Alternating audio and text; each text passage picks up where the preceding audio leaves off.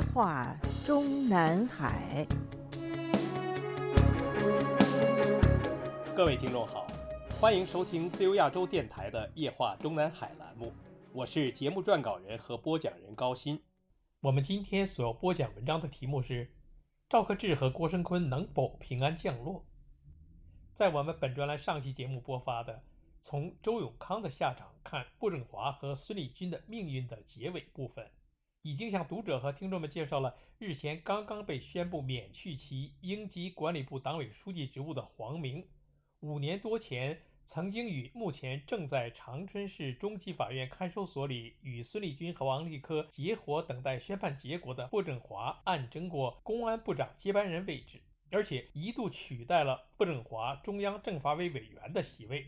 到最后的结果却是鹬蚌相争，渔翁得利，让王小红捡了便宜。关注王小红的人士可能注意到了，此人虽然在2018年3月即被正式对外宣布了其公安部正部长及常务副部长的职位，但是他进中央政法委已经是迟至去年11月之后的事情。2021年11月，王小红被宣布接替了赵克志的公安部党委书记职务的同时，其公安部常务副部长的身份被修正为公安部主持日常工作的副部长。同时被增补为中央政法委委员，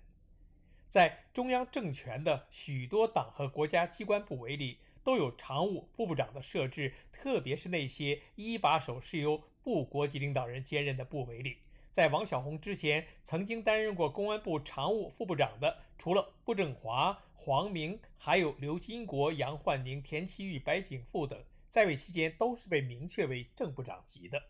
众所周知。如上人等在出任公安部常务副部长之间和之后，公安部的部长一职都不是从常务副部长就地提拔上去的。如今的王小红终于破了这个例。而在王小红之前，公安部其他不同时期的常务副部长们从来都没有被改称为主持日常工作的副部长。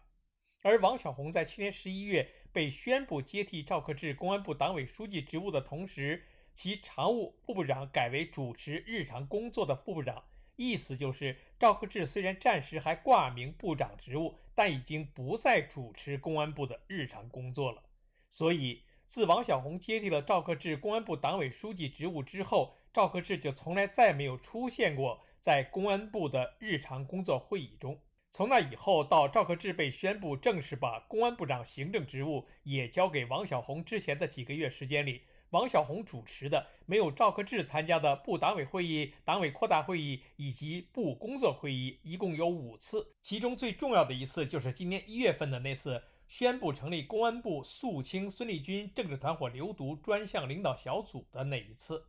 按照当时的公安部网站消息的说法，一月二十四日，公安机关肃清孙立军政治流毒影响专题会议召开，公安部党委书记。分管日常工作的副部长王小红出席并讲话。请注意，这个会议并不是以公安部党委的名义召开的，而是以公安部名义召开的。而当时还挂名公安部部长的赵克志，却既没有资格出席，更没有资格讲话。当时有中共境内媒体刊登文章，详细解读了公安部网站上的这则新闻内容中的特别之处。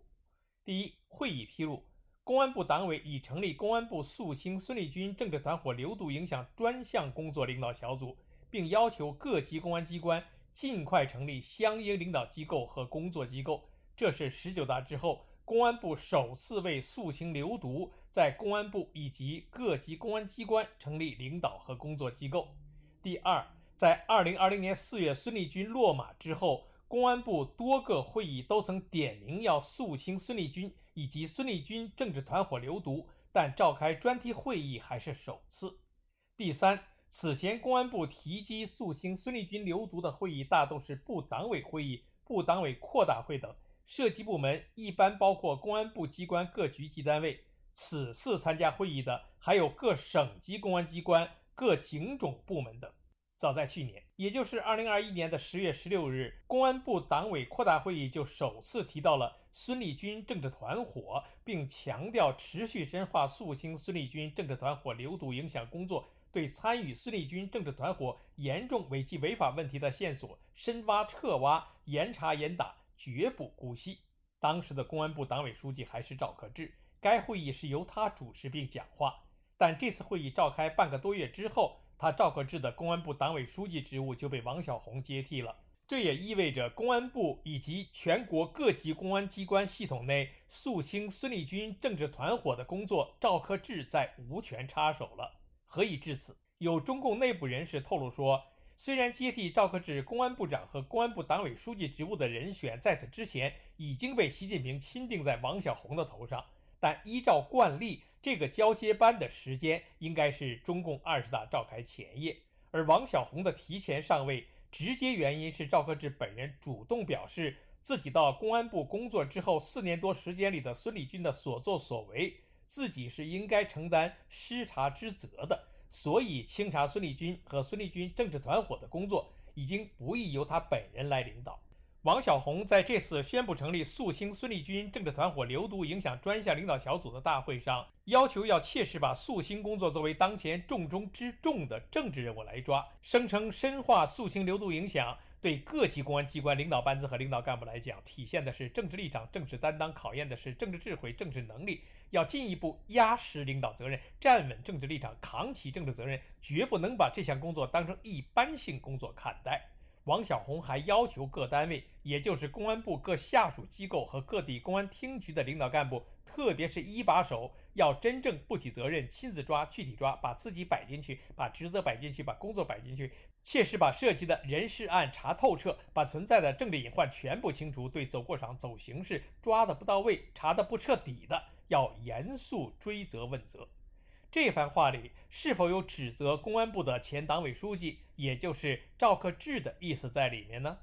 我们日后听到的另外一位知情者的解释是：孙立军事件发生之后，中央派巡视组进驻公安部。二零二一年二月四日，钦差大臣、中央第一巡视组组长许传志向公安部党委反馈巡视情况时，指责以赵克志为首的公安部党委肃清周永康、孟宏伟、孙立军等余毒影响不够到位。重点领域和关键环节权力运行监督制约机制不够健全。赵克志当场表示，要深刻汲取孟宏伟、孙立军等人严重违纪违法案件教训，坚持斗争、敢于斗争，坚决彻底肃清流毒影响。接下来，赵克志在公安部又多次强调要坚决肃清孙立军流毒，在不同会议上也多次点名孙立军等人，称对涉及孙立军等人的问题要采取有力措施，推动深挖彻查。但是许传志仍然指责他赵克志领导的公安部党委的工作仍有不到位、不彻底问题。这个叫许传志的，上个世纪八十年代初大学一毕业就进入了中纪委，是中纪委的职业打手，受命领导中纪委第一巡视组之前的最高职务是宁夏回族自治区党委常委兼纪委书记和自治区监察委员会主任。担任了中央第一巡视组组长之后，以在总书记的直接领导下的钦差自诩，连赵克志这样的部国级领导人也都不放在眼里，逼得赵克志不得不主动向中央递交了提前交班的书面请求。我们过去的节目中也都已经介绍过，所谓孙立军政治团伙的说法出现之后，就必须有一定数量的人被打成团伙成员。二零二二年一月十五日开始播出的专题片《零容忍》首次披露了孙立军政治团伙的成员，除他本人之外还有五个，前四个在倒台之前都已经是部省部级警察，第五个就是表面上的关节是在孙立军之上的正省部级的傅政华。专题片《零容忍》中指出，孙立军的政治团伙都是依靠他孙立军才上位的，他孙立军经常向小圈子里的成员进行。疯狂许愿，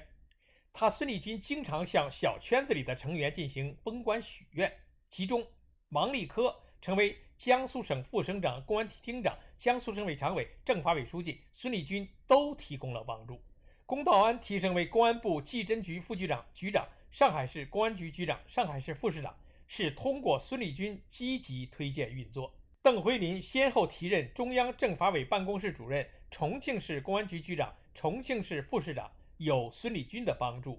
时任济南市公安局局长的刘新云调任公安部网安局局长，是孙立军的运作。这里需要特别提示的是，孙立军是孟建部担任公安部长之后从上海要过去的，安排到自己身边。而五年之后，孟建柱由公安部长、政法委副书记升任中央政治局委员、政法委书记之后，他在政法委的办公室的主任居然是孙立军给他安排的。所以当时上至政法委，下至公安部，都有孙立军当了孟建柱的家的说法。至于关节本来就已经比他孙立军要高的步正华的上位，是否也是依靠孙立军的结果？零容忍一片中没有介绍。中纪委的通报中只是说他政治野心极度膨胀，政治品行极为恶劣，投机钻营，利令智昏，为达到个人政治目的不择手段，参加孙立军政治团伙，拉帮结派，结党营私。至于除了上述五个人之外，中共公安部及下属各级公安系统也好，中央和地方的各级政法系统也好，也还会陆续再揪出一批孙立军政治团伙的成员，是肯定的。凭据就是陈一新前不久刚刚发表的文章内容。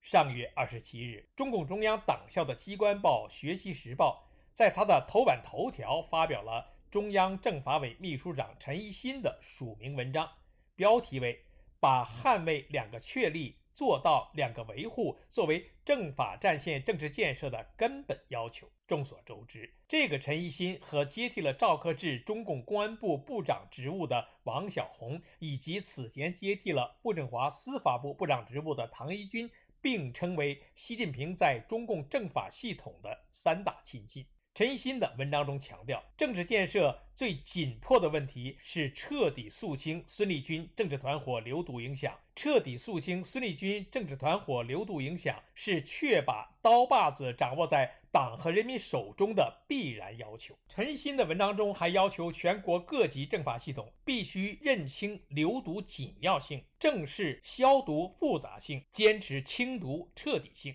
力求线索核查到位，对中央通报中提及的问题，有关单位回溯揭批中发现的问题线索，必须深挖彻查，人事案排查处理要到位，全面排查与孙立军政治团伙密切接触交往的重点人员，严肃查处违纪违法行为。陈一新如上文章的本身还传达出的一个重要信息就是。如同公安部的清查孙立军团伙不能由赵克志主持，而是要由王小洪主持一样，现如今中央政法系统的清查孙立军团伙的工作主持人，也不是表面上仍还是政法委一把手的郭声琨，而是主持日常工作的陈一新。我们今年二月在本专栏发表了一篇标题为《下一个被公开的孙立军政治团伙成员会是谁》的文章，已经说过，这个赵克志能够在中共官场上得以平安降落，得以政治上的善终，必须是在他赵克志终于被王小红领导的专项小组证明与孙立军政治团伙确实没有瓜葛的大前提之下。因为孙立军毕竟是他的公安部长任内的副部长，而四年前向赵克志交班公安部长职务期间，被孟建柱授意提拔孙立军为公安部副部长的郭声琨的政治处境，也许比赵克志更尴尬。不过，按照中共内部人士的说法，赵克志也好，郭声琨也好，反正也是要到点下车了。只要他们两个人在政治层面没有落下把柄，同时被孙立军等人交代出来的受贿金额也不是太过惊人，习近平仅仅对他们进行内部处理的可能性还是存在的。因为习近平本人也不愿意给外界一个中央政法委和公安部从上到下全都烂透了的印象。听众朋友们好，我们今天的夜话中南海节目就播讲到这里，谢谢各位收听，我们下次节目再会。